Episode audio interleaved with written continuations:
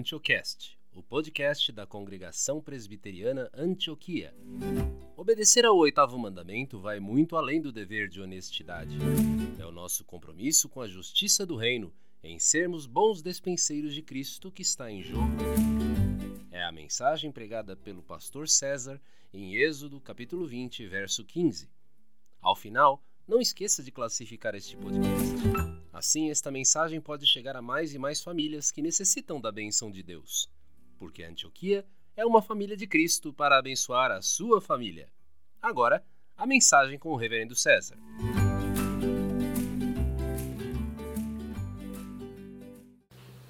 Abra, por favor, a sua Bíblia agora, mais uma vez, em Êxodo 20.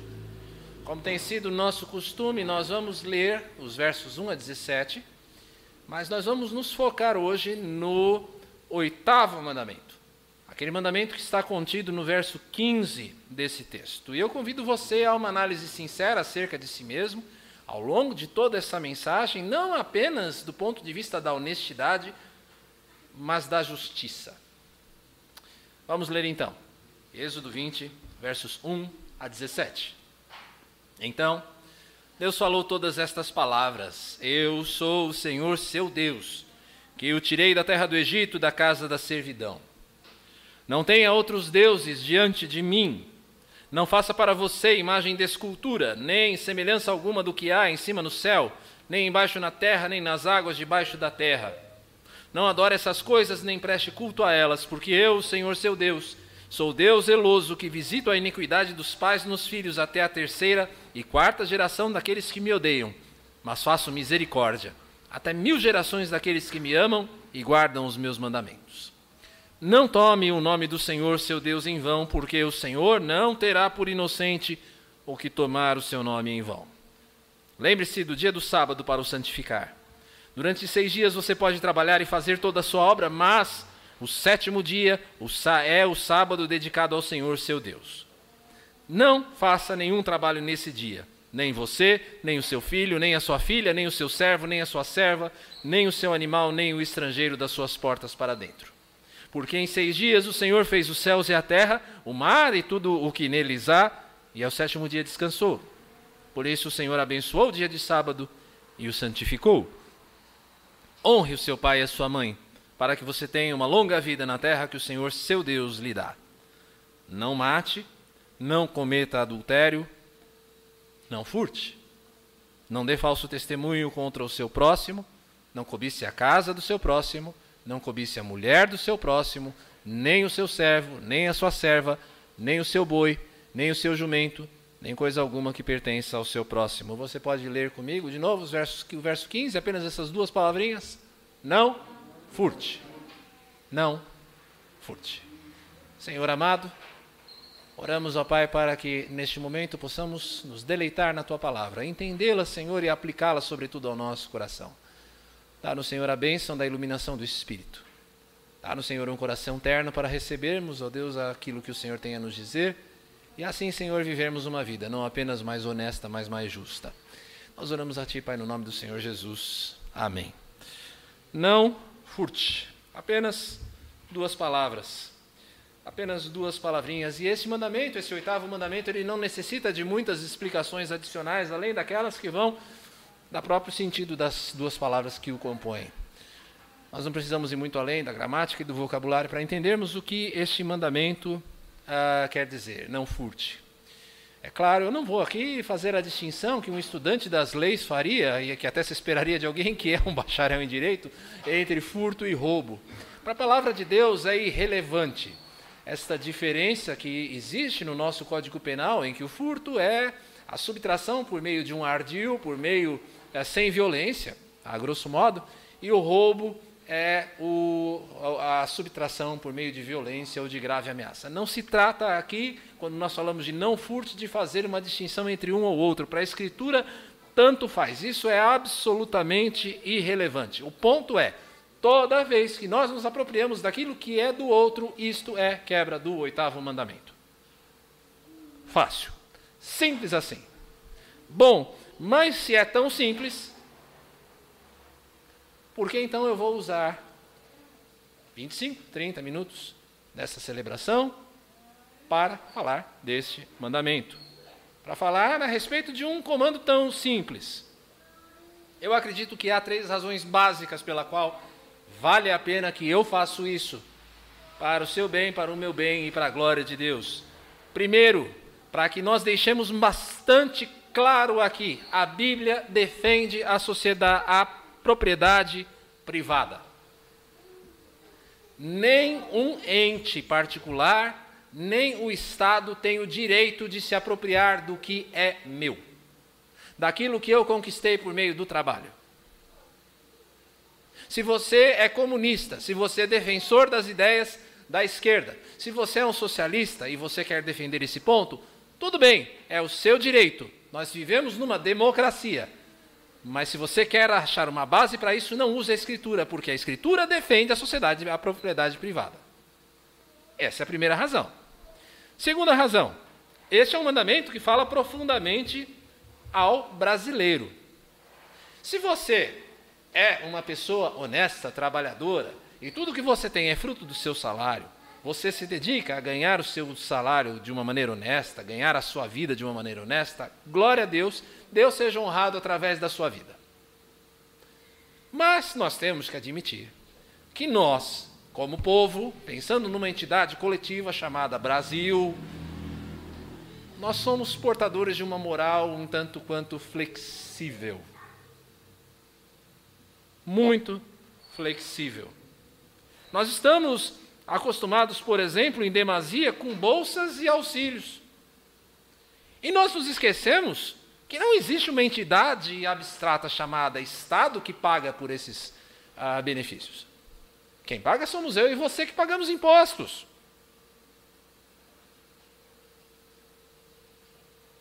Além disso, faz parte do cotidiano do brasileiro uma certa flexibilidade moral aquilo que se convencionou chamar de jeitinho brasileiro.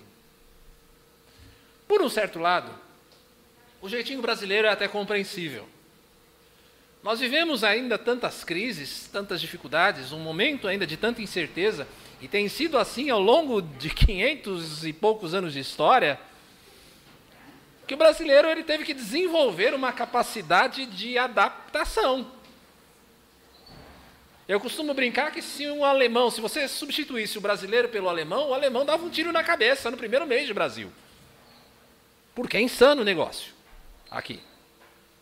O brasileiro ele teve que se adaptar.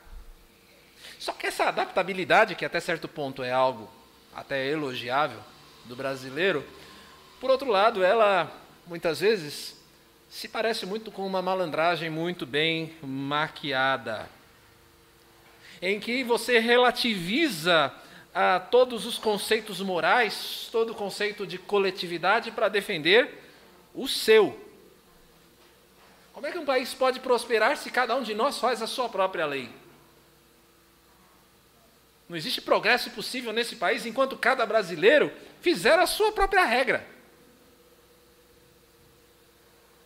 Enquanto cada brasileiro viver de acordo com a lei de Gerson. Não é possível viver de acordo com o jeitinho brasileiro. Eu digo isso porque nós não podemos nos esquecer que o oitavo mandamento não foi dado, aliás, nenhum dos mandamentos foi dado, principalmente os da segunda tábua, tendo em vista apenas o aperfeiçoamento de uma moral individual. Quando Deus, através de Moisés, nos dá esses mandamentos, Ele não está pretendendo mudar apenas uma pessoa, Ele está pretendendo formar um povo. E que povo é esse que pode ser formado no meio de tanta desonestidade?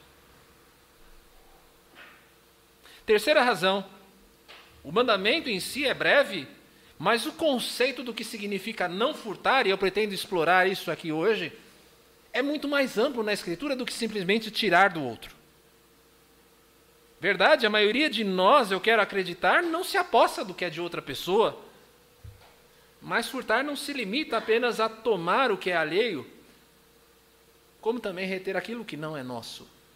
Você entende a diferença? Não é apenas você tirar do outro, mas é também reter aquilo que não pertence a você.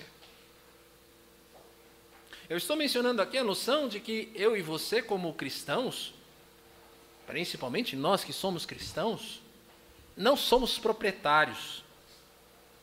Nós somos despenseiros.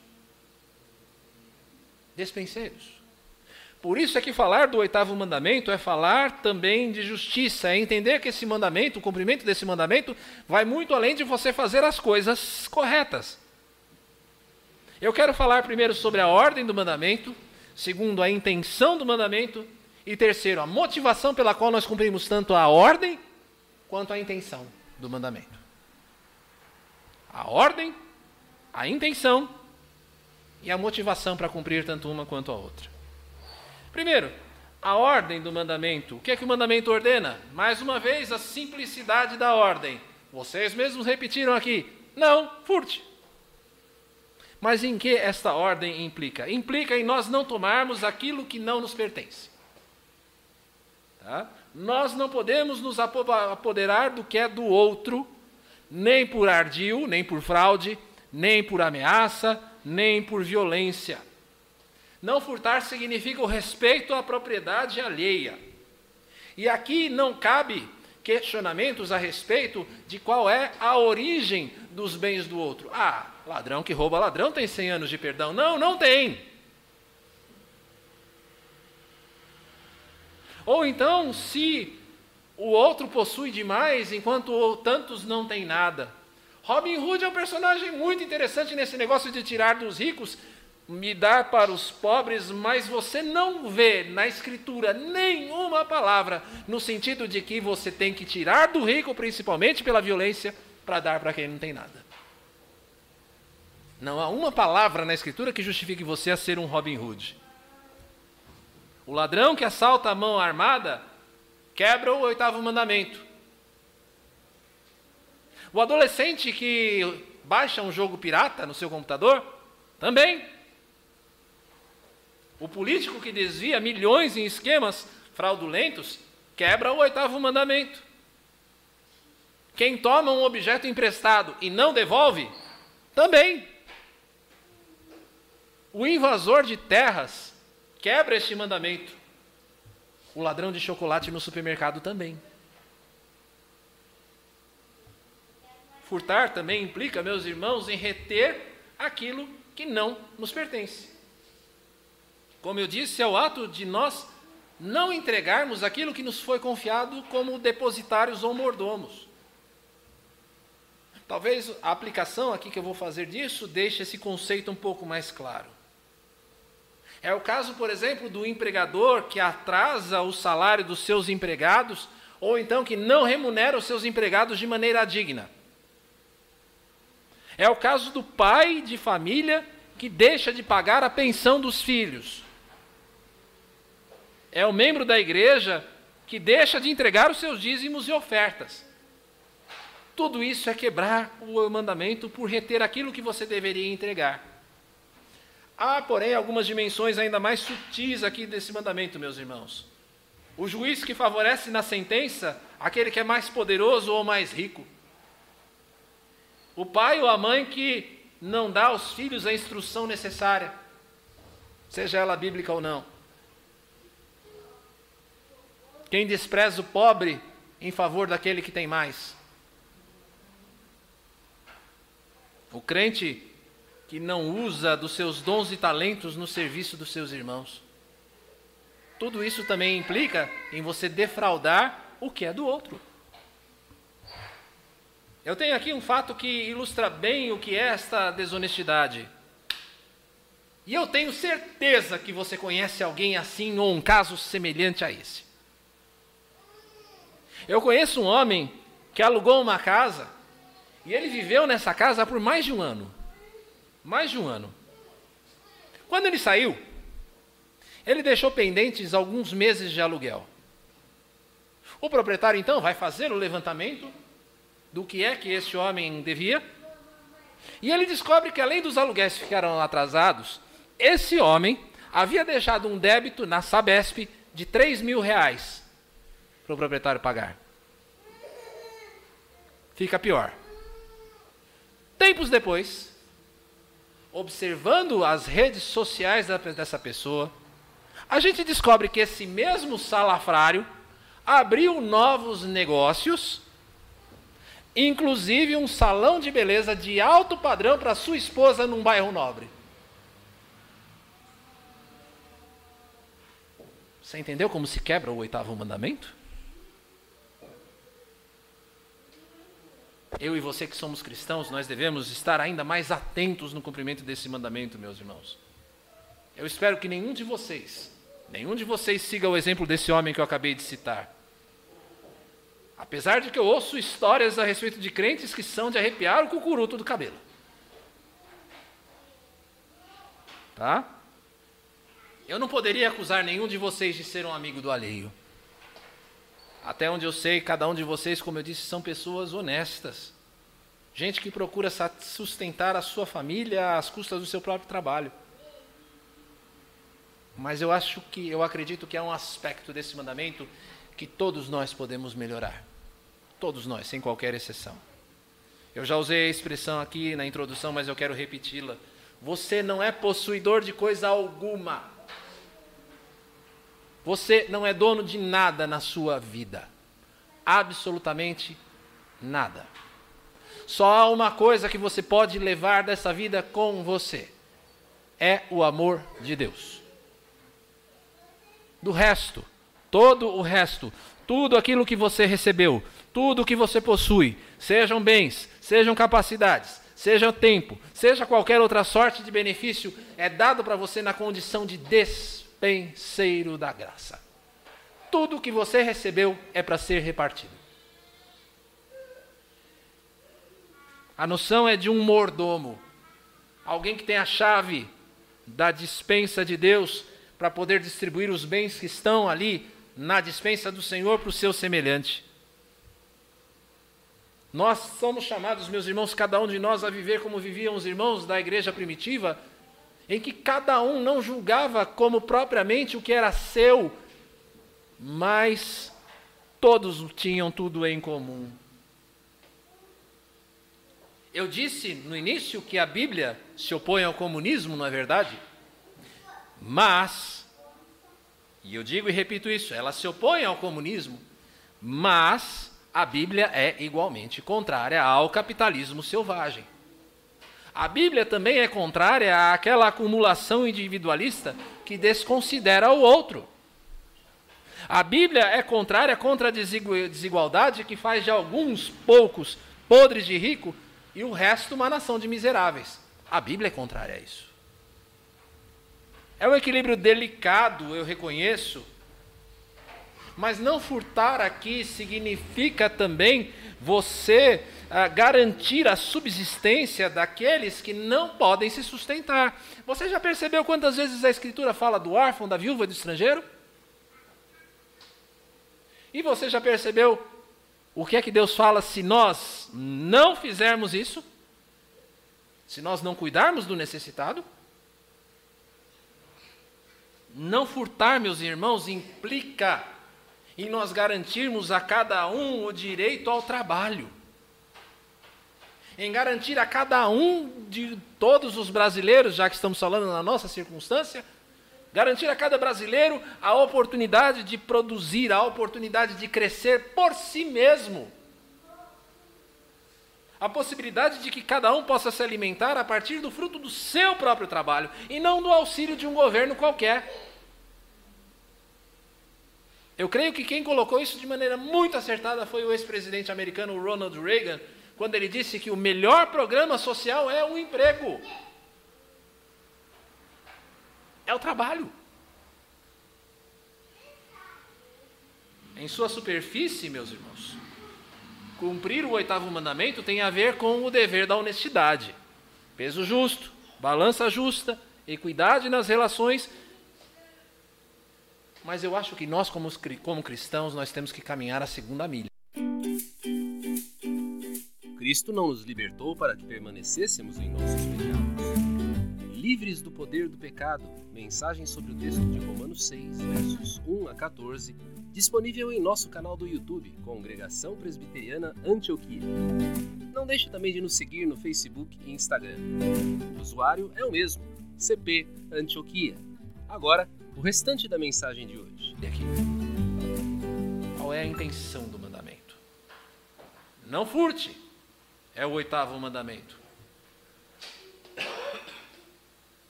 É o oitavo mandamento. Não furte. Mas se você abrir o Código Penal brasileiro, artigos 155 e 157,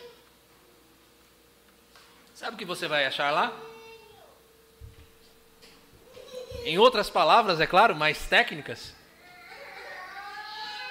não furte.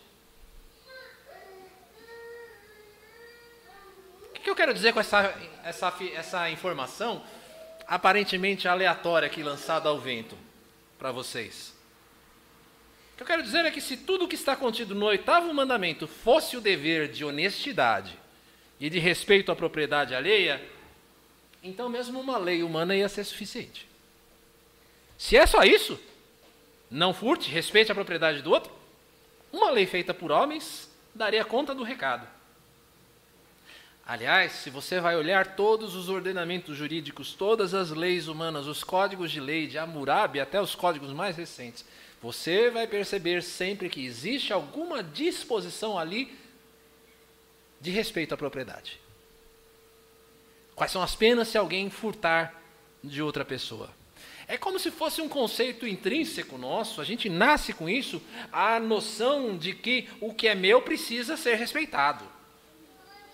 O que é meu precisa ser respeitado e protegido pelo Estado. Afinal, o Estado não existe para a repreensão do mal e para a promoção do bem. O Estado precisa cuidar daquilo que é meu. Ele precisa proteger o meu direito à propriedade. Hum, mas, mas, o Evangelho, o Evangelho, ele não diz respeito apenas ao que o homem pode fazer por meio das suas leis. Se eu dissesse para você aqui hoje, pare de furtar, seja honesto, e você me obedecesse, a glória seria sua. E Deus, meus irmãos, nós o sabemos muito bem Deus não divide a sua glória com ninguém. Você seria um trabalhador honesto e ainda assim condenado ao inferno. Nós não somos salvos pelo que nós fazemos. Nós fazemos porque nós somos salvos. A nossa maneira de agir é uma resposta à bondade graciosa de Deus o Evangelho não pretende apenas uma mudança exterior do homem, mas que o homem seja transformado no mais profundo do seu ser. É isso que o Evangelho pretende. O oposto do ladrão não é o homem honesto, à luz do Evangelho. Preste bem atenção nisso. O oposto do ladrão não é o homem honesto. Isso, mais uma vez, o Código Penal pode fazer por causa do medo da punição, você pode andar na linha. O oposto do ladrão é o homem generoso. À luz do Evangelho, o oposto do ladrão é o homem generoso. Como é que eu sei disso? Paulo, o apóstolo, gasta a maior parte da sua carta aos Efésios discorrendo sobre o mistério do Evangelho. Como Deus tomou dois povos e fez deles, dele um só, a igreja, Deus vai falar a respeito de, em Efésios da redenção pela graça e da necessidade de nós nos enchermos do Espírito de Deus para que então nós experimentemos uma vida nova, uma vida livre da escravidão aos desejos e paixões do homem comum. Então, como de costume, depois que Paulo expõe a sua doutrina e baseado nela, ele passa então a expor, lá em Efésios, o que significa, na prática, revestir-se do novo homem. Esse homem que é criado à imagem de Cristo. E é então que nós lemos lá no capítulo 4 de Efésios: aquele que roubava, não roube mais, mas, pelo contrário, trabalhe, fazendo com as próprias mãos o que é bom, para que tenha o que repartir com o necessitado. Perceba como nós temos aqui nesse, nesse trecho, nesse versículo, tanto a ordem do mandamento como a intenção do mandamento. A ordem é uma vida honesta. É para você trabalhar com as suas próprias mãos. Mas o apóstolo não para por aí. Não basta, se você é cristão, você ser honesto.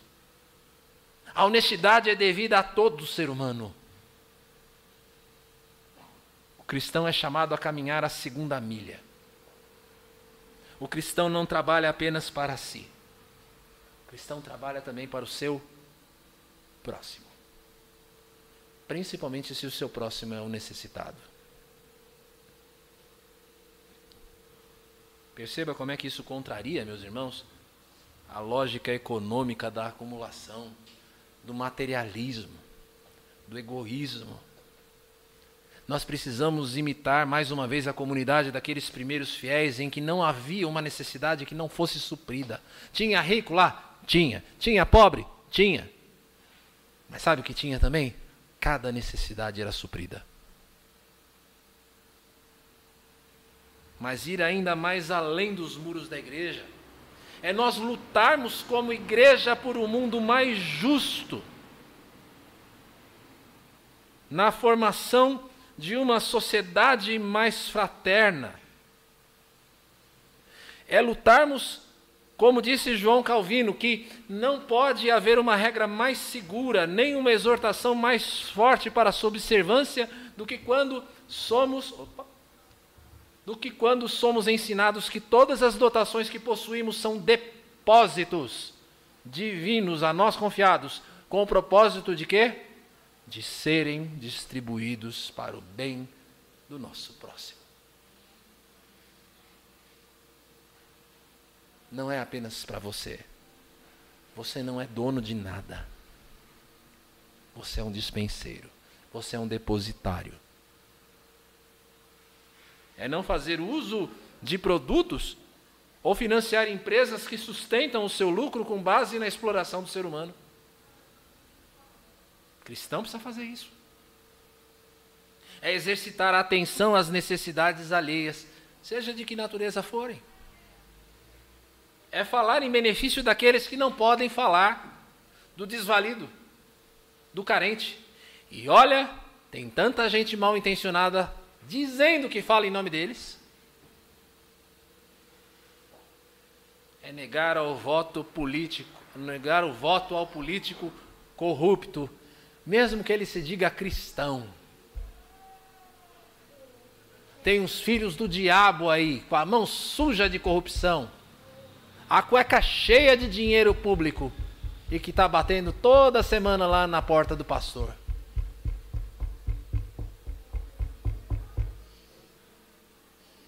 O cristão tem que primar pela honestidade, mas ele não pode se contentar apenas com a honestidade.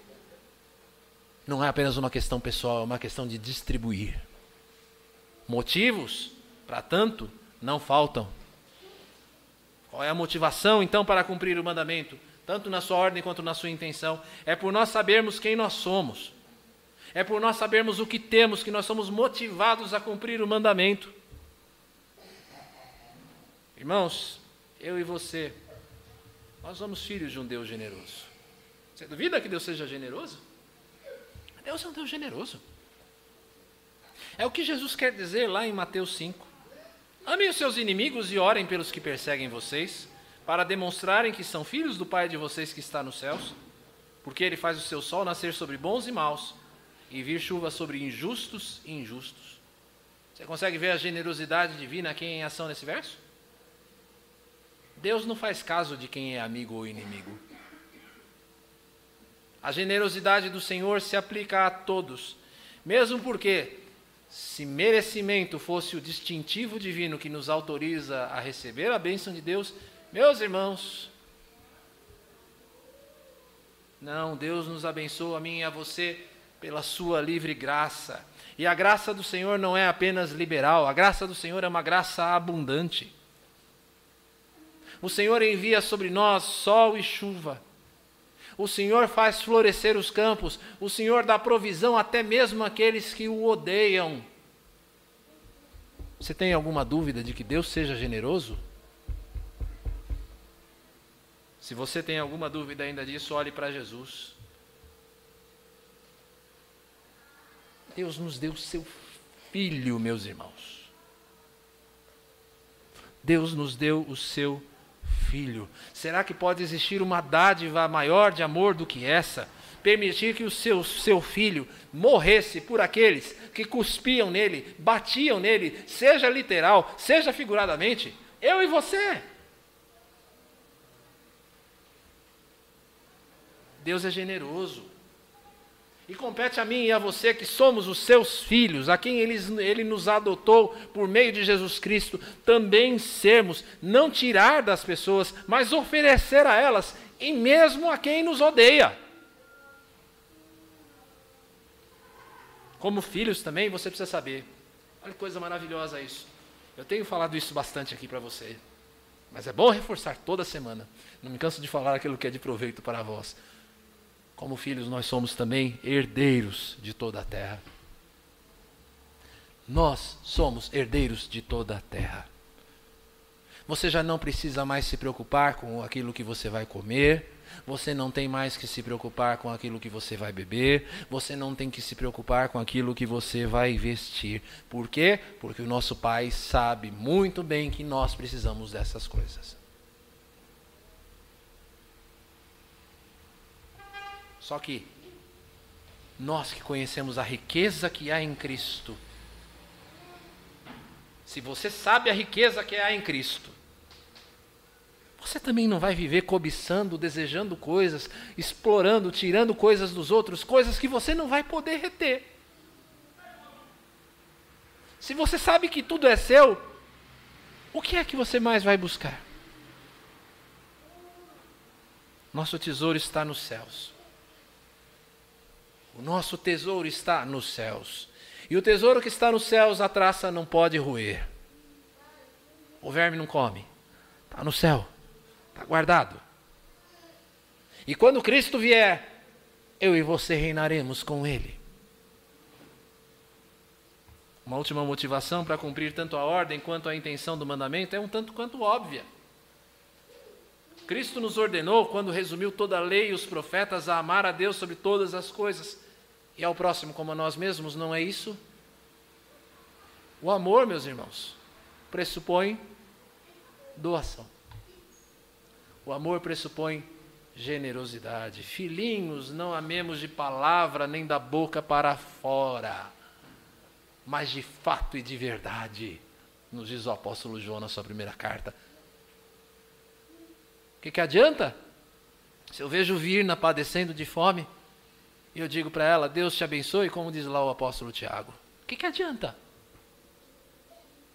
Que amor é esse que eu demonstro pela minha irmã? Se o amor é revelado por ações, meus irmãos, nada pode ser mais contrário ao amor do que furtar do que é do próximo. Seja tomando ou retendo aquilo que pertence a ele. Nada pode ser mais contrário ao amor que Cristo nos ordena. Dessa forma, o crente cumpre esse mandamento com um coração generoso, um coração que doa, um coração que imita o seu pai, um coração de quem é herdeiro de todas as coisas, um coração que deseja ansiosamente revelar o amor que o Senhor colocou no seu coração. Em que implica esse mandamento afinal? No conceito mais básico de justiça. Pode passar, Guilherme. Dê a cada um o que é seu. Dê a cada um o que é seu. É o que nós chamamos de justiça. A justiça é o cumprimento do mandamento. A justiça é que cada um receba a sua porção nas riquezas divinas. A justiça de que cada um possa desfrutar da promessa que está contida lá no quarto capítulo de Miqueias, dizendo: Mas cada um se assentará debaixo da sua videira e debaixo da sua figueira, e não haverá quem os atemorize, porque a boca do Senhor dos Exércitos o disse. Mas sabe qual é a beleza da, da Bíblia? Você prestou atenção nesse versículo? Você percebeu? Cada um debaixo da sua videira, videira, cada um cuidando da sua vidinha. Ninguém que atemorize, não tem ladrão. Mas sabe qual é a beleza? Aí você vai um pouquinho mais um pouquinho para trás, lá no livro do profeta Zacarias, e olha o que você vê.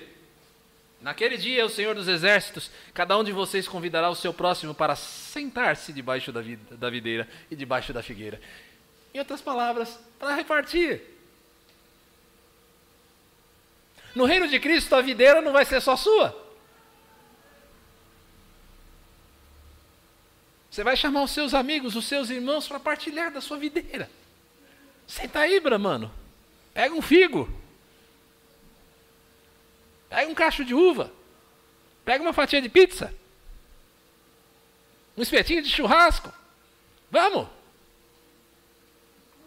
Será que vai ter churrasco no céu? Eu espero sim. De algum jeito Cristo vai prover. né? É para repartir. Eu quero reforçar, meus irmãos, esse mandamento não se esgota no dever de ser honesto. Se você é honesto, louvado seja Deus, você faz isso muito bem, mas isso é apenas metade do caminho. A segunda milha é a milha da generosidade. Não uma generosidade afetada para todo mundo ver. Não uma generosidade legalista que você acredita vai fazer você conquistar aquilo que você já tem.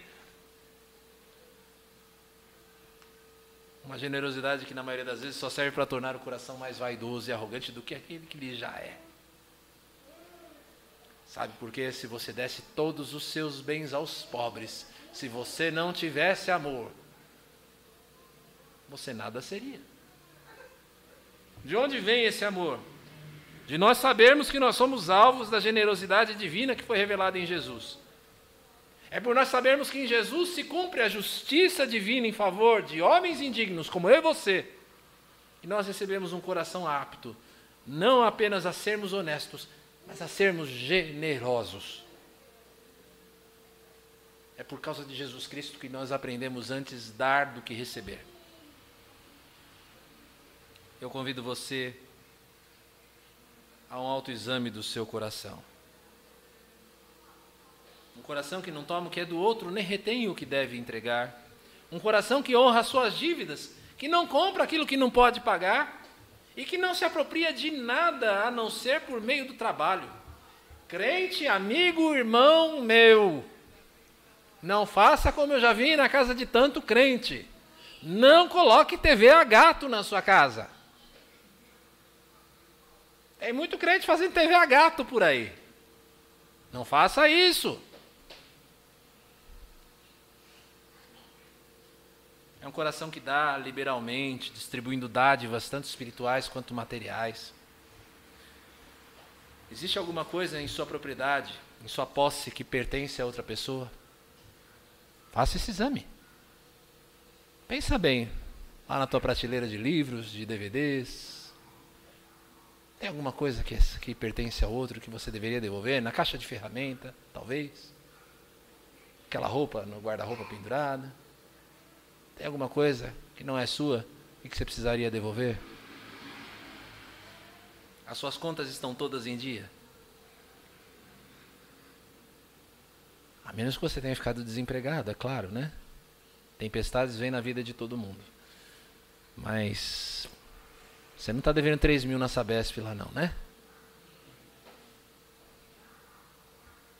Você tem sido um bom mordomo do seu tempo, usando o seu tempo equilibradamente? Ou você tem furtado a sua família do tempo que ela merece ter com você? Deus capacitou você com dons e talentos. Deus deu dons e talentos a cada um de nós, ainda mais se nós somos crentes em Jesus Cristo. Eu pergunto: você tem usado aquilo que você recebeu no serviço do próximo? Suas capacidades têm sido usadas no serviço do próximo, de um modo mais específico da Igreja de Cristo. A sua participação na edificação da vida de outros crentes, a imagem de Jesus, é na justa cooperação de cada parte, como Paulo nos fala lá em Efésios 4. Será que você está doando realmente tanto quanto você pode doar? E os seus dízimos e ofertas? O presbiteriano fala disso também, viu? Seus dízimos e ofertas. Deixa eu dizer uma coisa para você. O Senhor equipara a não entrega de dízimos e ofertas ao roubo, lá em Malaquias. Você tem roubado a Deus, meu irmão? o Senhor nos inspire a termos um coração generoso, que redunde em glória para Ele, boa fama para nós e para a Igreja de Cristo em uma sociedade mais justa como um todo. Vamos orar? Amado Pai, vivemos numa sociedade não exatamente conhecida pela ética e o respeito ao que é o do outro. Nossa moral, tantas vezes, como falamos, é bastante flexível aqui nesse país. Senhor, não permita que seja assim no meio da igreja. Antes que tua igreja seja sal e luz, ó Deus, e um modelo para esse mundo que perece por falta de conhecimento do Senhor e da tua palavra. E mais do que a simples honestidade, Senhor, sejamos movidos à generosidade, à imagem de Jesus Cristo. Que não veio para ser servido, mas para servir, não veio para retirar, mas para doar. Ajuda-nos, Senhor, a termos um coração generoso como o teu coração, como o coração de Cristo. Oramos a Ti, Pai, no nome santo do nosso Salvador. Amém. Obrigado por ouvir a esta mensagem. Não se esqueça de avaliar o nosso podcast. Assim, outras famílias poderão se beneficiar desses ensinos da Palavra de Deus. Venha também nos visitar. Estamos no bairro de Santana, na rua Marechal Hermes da Fonseca, 583, em São Paulo, capital. Nossas celebrações acontecem todos os domingos às 17h45. Antioquia, família de Cristo para abençoar a sua família.